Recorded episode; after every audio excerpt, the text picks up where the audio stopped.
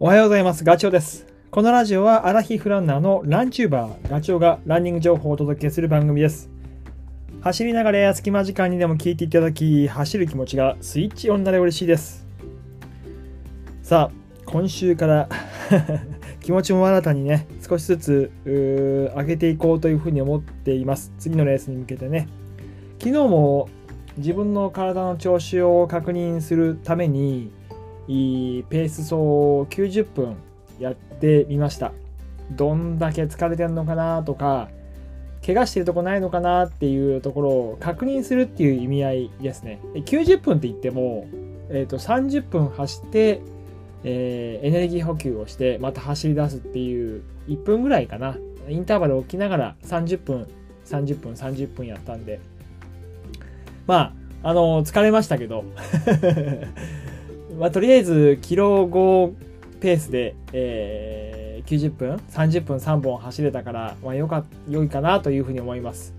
まあ、あんまりやりすぎちゃうと疲れ残っちゃうんで、その辺は体と対話しながら進めていこうと、徐々に上げていこうっていうふうに考えてるんですけど、で、以前ね、あのー YouTube の対談で、ランニングコーチをしている、ランフィールドの代表の西条さんと、あの話をしたことがあるんですよ。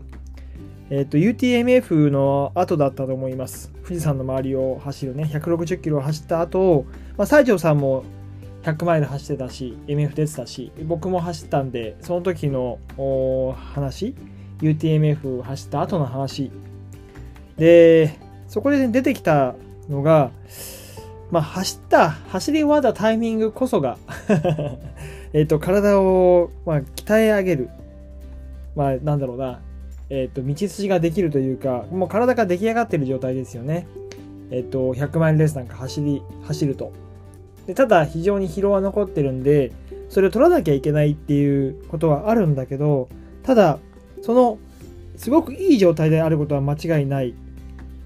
なので、えっと、その、えっと、上がってきた、上がっている総力を下げることなく、つな次につなげていくっていう、えーそれはね、非常にあの大事というか、いいタイミングだというふうに、西条さんは話してました。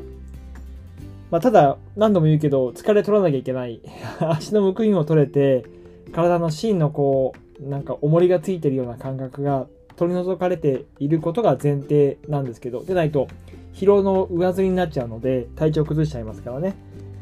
えー、なので、まあ、その辺をあの頭の中で僕は対話対話というか体の調子を確認しながらトレーニングをしていこうというふうに思っています。ちなみに次は僕は11月の13日ですね。群馬県の神流町で行われる神流マウンテンランエンドウォークの40キロに出走します。まあ、何年ぶりだろう。2015年か16年かにカンナは出ているんですけど、まあ、非常になんかこうタフなコース。マウンテンランとか言うとちょっとカジュアルな感じがするけど、そんなことは全然なくて、40キロで、えー3000メーターアップかな？累積標高で。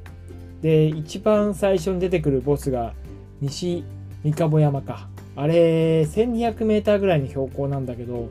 スタートしてからすぐにそれに、それに立ち向かっていくっていう。随分そこで体力使うんじゃないかな。っていうような大会が、あえ、もう1ヶ月切ってんだ。ですね。なので、それが次です。それに向けて、で、その次の週は、次の週、11月の19日は、激坂最速王決定戦。去年も出てますけど、箱根のターンパイクを走る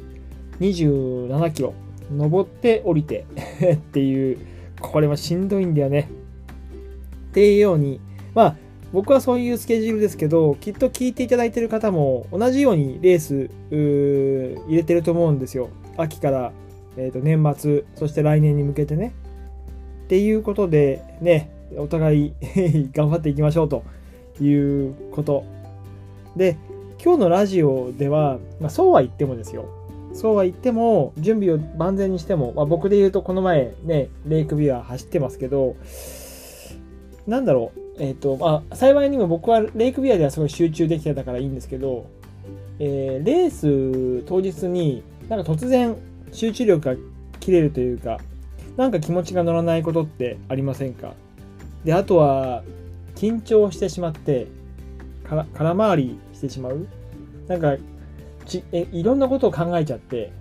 実際の本当に頑張らなきゃいけないレースに対しての集中力が欠けてしまってるっていう。で、あとは、最初はやるぞって思ってるんだけど、だんだんこう、集中力が切れてくるというか、続かないということ。結構ね、これ、あると思うんですよ。まあ、人間だから基本しょうがないというか、自分の都合で発想してしまうし、何かこう、心配事があると、それをフックになんかこう、マイナスの方ばっかり考えちゃうっていう。で、さらにそれに疲れとかね、辛さが加わってくると もうダークサイドに落ちていくネガティブ思考で、まあなんか、体調のところもお腹が急に痛くなってきたりだとか、えー、痛みもね、あの出てきたような感じがすると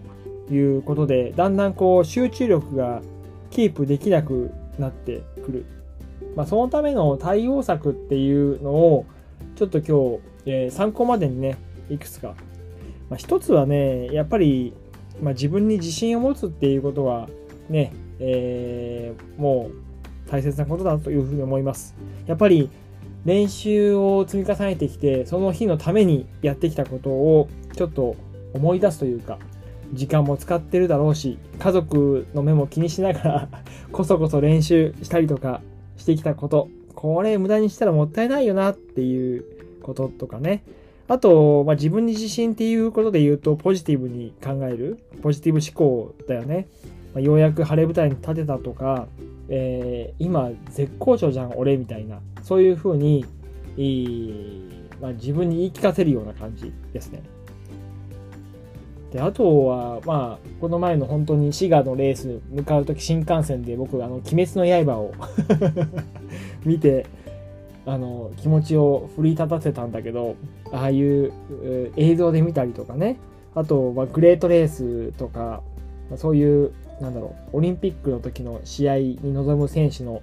映像とかを見返すとか、好きな音楽を聴くとかっていうのは、すごいこう、気持ちを前向きにしてくれるし、えー、ポジティブにポジティブに発想するきっかけになりますよね。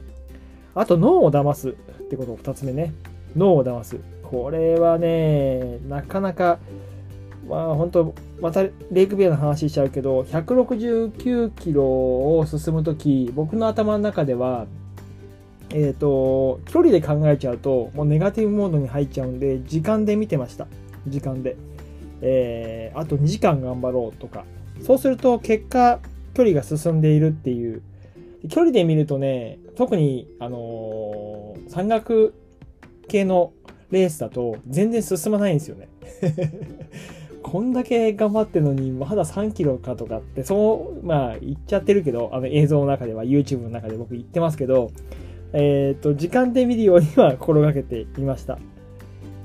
であとはもう、そうね、気持ち的に余裕を持つためにはいつものルーティンをするっていういつもの動作着てるウェアシューズ時計そういうものに対して不安を抱かないっていうのはすごく大事なところだと思います、えー、いつもと一緒だよって脳に言い聞かせるっていうところ。で3つ目は、ま、目標を素早く切り替えるってところかな。あの当初考えてた目標とずれること絶対あるのでいい面いい方にずれたらいいけどそれってなかなかなくて大体フルマラソンとか走ってると、10キロのタイム、ハーフのね、中間点のタイムとか見ると、何択も先が見えてくるじゃないですか。その時にネガティブモードに入らないで、その時に修正するっていう気持ちが大事だと思います。まあ、本当またレイクビアの話するけど、36時間で僕完走しようと思ってたんだけど、全然無理で、今回は43時間かかってるんですけど、それも途中でやっぱり切り替えました。あの、目標をね。なんとかとにかくゴールすることを目標に変えたっていう感じかな。っていうように、まあ、あのいろいろとやり方は人それぞれあると思いますけど、レース本番で力を出すためには、とにかく前向きに自分を持っていくっていうことが大事だというふうに思ってます。はい。えー、このからのレース頑張っていきましょう。今回は以上です。ガチョウでした。また次回お会いしましょう。バイバイ。